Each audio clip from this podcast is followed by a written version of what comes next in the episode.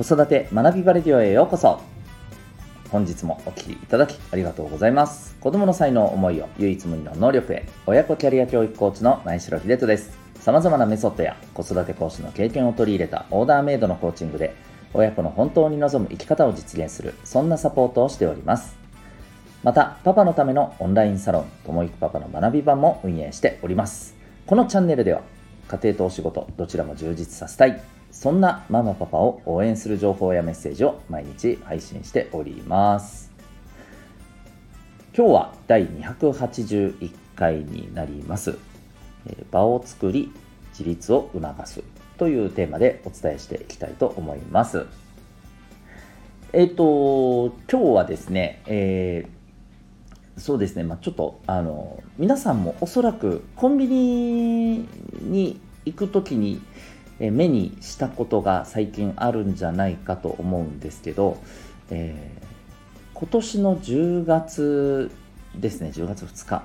でしたっけ？えっ、とすいません。あのイベントがあるのをご存知でしょうか？えっ、とこの間私もこのコンビニの前にたまたま車を止めた時にですね、えー、目の前をこう歩いてお店に入ろうとした、えーと男性の方がですねちょっと足を止めてねその、えー、お店の前のこ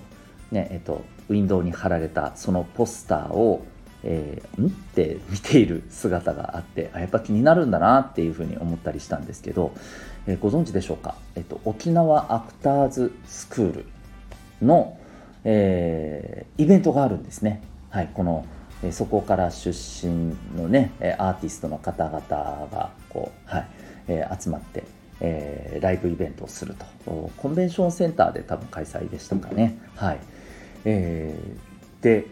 これは僕も初めて見た時に「は？アクターズスクール？何?」って思ってね思わず目にしたんですよね。そのくらいおそらく私たちの世代はですねこの名をえー、知らない方はいないと思います。はい、もうあの言わずもがなですけど安室奈美恵さんとかですね、えー、 MAX。それから DA PUMP。 SPEED。で Folder もですよね、えっとまあ、今はね三浦大知さんがソロで、ね、活動されてもう世界的にね、えー、はい、もうあの活躍の場を広げていらっしゃいますが、まあ、そんな方々ってみんなここから出てきたんですよね。そんなあのいわゆる、えーとえー、アーティストのためのね育成の、はい、教室だったわけですけど、ね、最近ってでも全然ねちょちょっとあの言い方あれかもしれないんですけどそれは全然アクターズ出身の誰々がっていう話をね全然聞かなかったじゃないですか。え、実はね、あのそこには、まあ、やっぱりこの指導の方がいらっしゃらなかったっていうのも大きな原因ではないかというふうに言われていてでたまたまですね、え、先日あのプレジデントの記事でですね、えー、その方のお話が出ていてわあ久しぶりこの人のお名前見るって思ったんですけどあの牧野アンナさんなんですね。僕この方をですね実は初めて知ったのはゲームなんですよ。これも知ってる人は知ってると思うんですけどあのファミコンで、えー、まあねえっと、デビューしてもう今や押しも押されのロールプレイングゲームの金字塔となっている「ドラゴンクエスト」シリーズ。あれのですね2のファミコンの時のですよ。2の、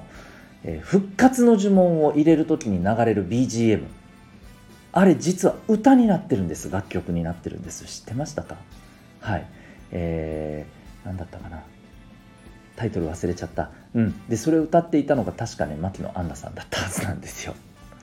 それで、えー、へえこんな人が歌ってんだって僕ももうドラクエ2めっちゃやってましたんで、うん、で、えー、そこでねあこの人沖縄の人なんだへえみたいな、はい、そこで初めてねこの方のお名前を僕は知ったんですけどあのアクターズスクールのこの人、まあ、メインの指導をされていらっしゃったんですよね。でこの方がえっとまあいろいろねあのご事情があって抜けていらっしゃったんですよ。うんと2000、え、何年ぐらいからか抜けていらっしゃってでその間ってやっぱりね厳しかったみたいなんですね。なのでこの方のやっぱりこのえー、子どもたちへのねこの通っているレッスン生の子たちへのやっぱり指導ってすごかったんだろうなというふうなやっぱりあのふうに思うんですよね。でこの方のね記事が出てましてでそこで、えー、この牧野アンナさんがですねやっぱり大事にされていることなんでしょうね、うん、記事の中のインタビューであのお話しされていたのがやっぱりあの沖縄の子たちってねそのなんかやっぱりこう表現っていうところで、うん、やっぱり他とは違う光るものを持っているでそれを持ってる子がすごく多いと。うん、で、えー、そんなやっぱり持ってる才能というか資質というか、えー、こういった部分をやっぱりこうしっかりと伸ばしていけるようなやっ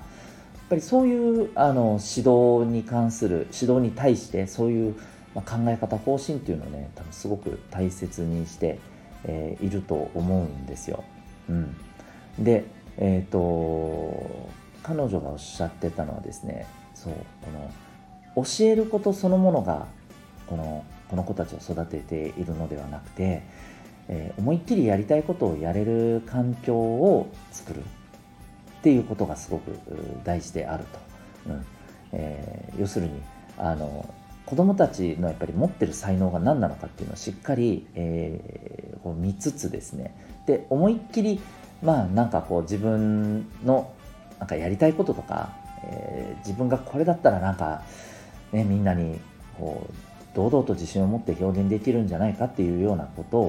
をできる場を表現できる場を準備してで、えー、そこでおそらくこう本人に、えーと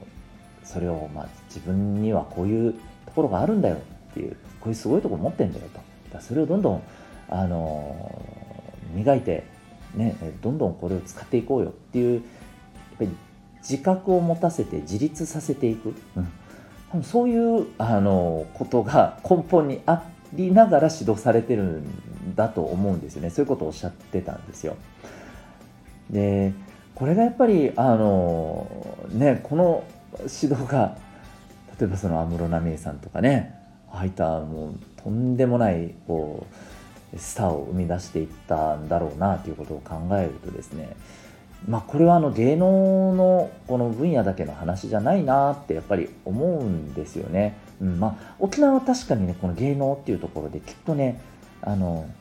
多分資質が育ちやすい環境っていうのが何かしらあるんだろうとは思っています。でも多分それだけじゃなくてえー、やっぱり沖縄に他の分野でのねいろんな才能を持ってる子もいますし、まあ、それは沖縄だけではなくてどの地域でもねそれはあると思うんですよね。で大事なのはやっぱりその場作りをしつつ、えー、それで自分はこういうところがあるんだよって自分で自分を信じられるようなやっぱりこう自覚を持たせていけるようなそんな関わり方がまああの家庭から地域から学校からできていくとやっぱりいいんだろうなというふうにね、えー、思います。はい、あのぜひですね、えっと、この牧野さんのあの記事ちょっと興味ある方プレジデントで牧野アンナさんで多分検索したら出てくると思います。Google で、はい、ぜひちょっとお読みいただけたらと思います。でちなみにこの方もう一つえー、すごいなこういうことされてたんだっていうのは初めて知ったんですけどえっ、ー、とアクターズを離れてる間にですね、えー、これ県外の方でなんですけれどダウン症の子たちのためのダンススクールっていうのをこうそこで指導されていらっしゃるんですね。で、えーまあ、そこのあのウェブサイトとか YouTube もあのあるんですけれども動画も見ました。すごいんですよ。ダウン症の子たちがなんかすっごい生き生きとねあの堂々と表現しているんですよね。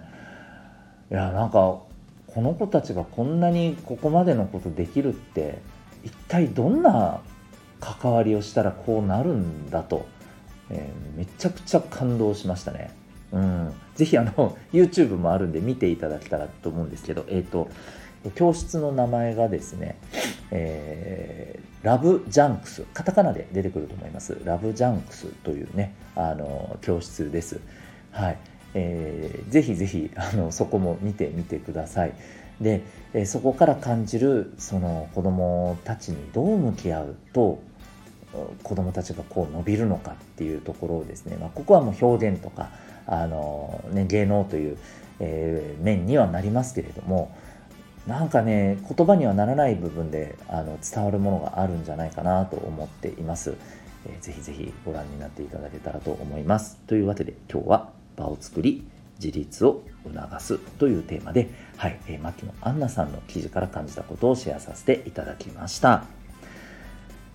最後にお知らせでございます。えー、私が運営しております、えー、パパのためのオンラインサロンともいくパパの学び場というものがございますえ。興味がある方はウェブサイトへのリンク貼ってますのでご覧になってみてください。パパさんが、えいろんなことを楽しく学びつつ、また、えーと、忙しい中でですね、えー、いろんなことをあの知識として活かせるような様々な発信もさせていただいております。また、あの、楽しくね、え、まあ、ちょっとこうガス抜きもできるような、そんな場も準備しております。えー、ぜひぜひ興味ある方はウェブサイトからリンク先覗いてみてください。それでは今日も最後までお聴きいただきありがとうございました。また次回の放送でお会いいたしましょう。学び大きい一日を